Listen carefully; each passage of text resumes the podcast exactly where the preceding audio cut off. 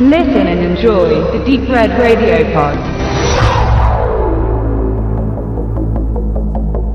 Liebe ist ein perfektes Verbrechen kam nicht in die deutschen Kinos, sondern nur in die französischen im letzten Jahr 2013.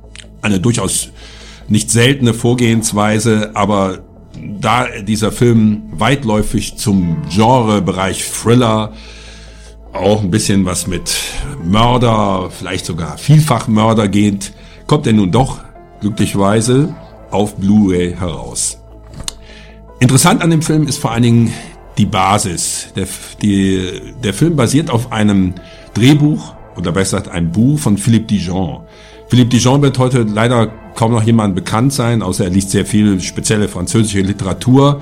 Aber Philippe Dijon hat, hatte damals das Buch Betty Blue geschrieben, zu dem 1987, 88 ein extrem erfolgreicher Film in die deutschen Kinos kam, auch ein französischer Film, der die irre Geschichte um Betty Blue erzählte, die also wirklich sehr, sehr empfehlenswerter Film. Und wer das Buch kennt, weiß, dass dieses Buch ausschließlich aus der Sicht des männlichen Protagonisten geschildert wird, der seine Erlebnisse mit dieser, eine Art Amour fou mit dieser, mit, mit Betty Blue erlebt, der, die er ja am Ende selbst tötet, weil sie dann nur noch vegetierend im Krankenhaus liegt und bis es dazu kommt, ist es halt eine Geschichte zwischen großer Liebe, zwischen vielen irren Erlebnissen und geschildert wird das alles aus der Sicht des männlichen Protagonisten, der da auch dadurch auch charakterlich sehr eine extreme Figur ist.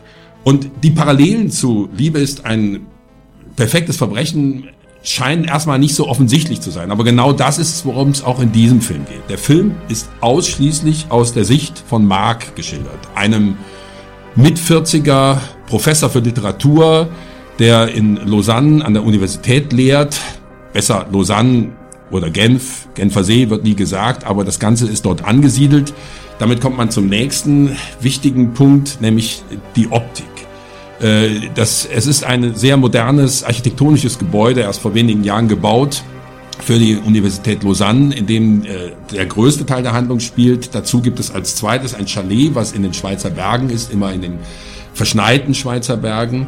Und dann gibt es noch die Wohnung einer der weiblichen Protagonistin, das ist die Mutter der verschwundenen jungen Studentin Barbara, die wohl vorher bei Mark, der als großer Womanizer gilt. Der ist zwar nicht gerade so der typische Womanizer, aber dadurch, dass er eben Literaturprofessor ist und den jungen Damen beibringt, wie man ordentlich schreibt, kommt er extrem gut bei der weiblichen, bei den weiblichen Kommilitoninnen an und äh, ist auch dafür bekannt, dass er da so die eine oder andere auch mit zu seinem Chalet mitbringt. Kurz, Barbara ist verschwunden man weiß nicht wieso.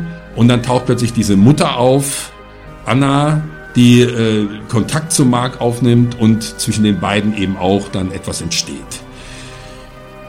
Warum ich auf diesen, alt, auf dieses, diesen alten Betty Blue Film zurückkomme, liegt einfach darin, dass diese Sicht des männlichen Protagonisten auch das ist, was diesen Film ausmacht. Wenn man jetzt die erste Szene alleine schildert, könnte damit man schon den gesamten Film verraten oder gleichzeitig auch nichts. Denn das ist genau das, worum es geht in dem Film. Man wartet darauf, dass sich bestimmte Dinge entwickeln, man wartet darauf, dass man Antworten bekommt, man wartet vielleicht auch darauf, dass man irgendwann ein Verbrechen zu Gesicht bekommt, aber so deutlich wird es in dem Film nicht.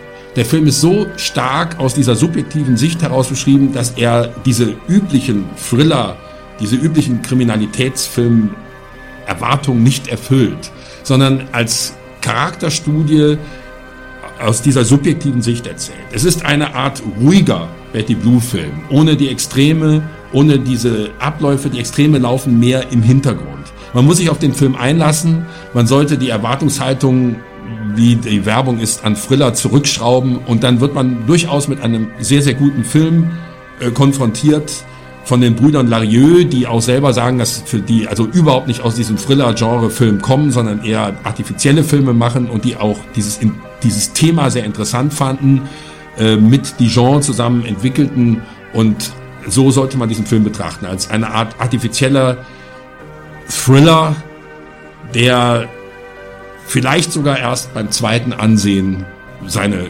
Komplexität und auch seine Qualität entfalten kann.